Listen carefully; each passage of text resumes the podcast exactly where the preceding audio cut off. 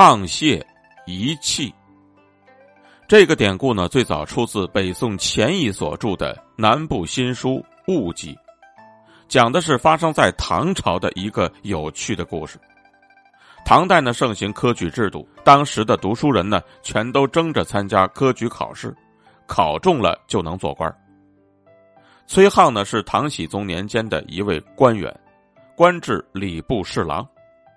乾伏二年，也就是公元八七五年。大唐朝廷在京城长安举行了一次规模很大的考试，由崔沆来担任主考官。许多的读书人呢，都来到了长安应考。在诸多的考生当中，有一个人名叫崔谢，颇有才学。主考官崔沆呢，连日批阅卷子，批到崔谢的卷子呢，大为赞赏，连声叫好。等到放榜那一天，许多人围榜去观看。有的还高声的念着名单，突然呢，有一个人就向站在他身旁的崔谢呢连声道喜。原来崔谢榜上有名，考中了。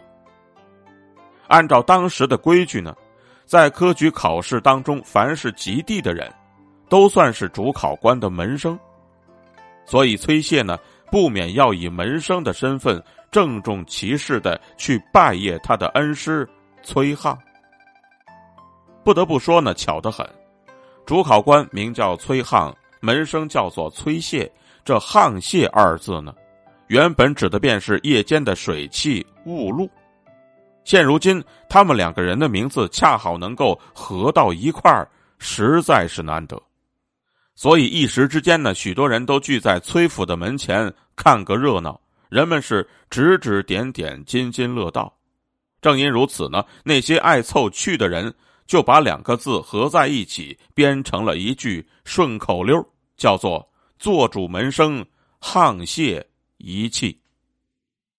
这句话的意思原本说的是，他们师生两人就像是夜间的水汽雾露连在一起，本来呢就是一句玩笑话，并不包含任何的贬义，因为呢，崔沆、崔谢并不存在任何营私舞弊的情况。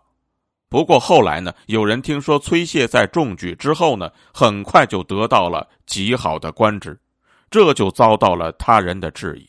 正因如此呢，后来就把沆瀣一气的说法，暗指呢他们两个存在着私人的关系。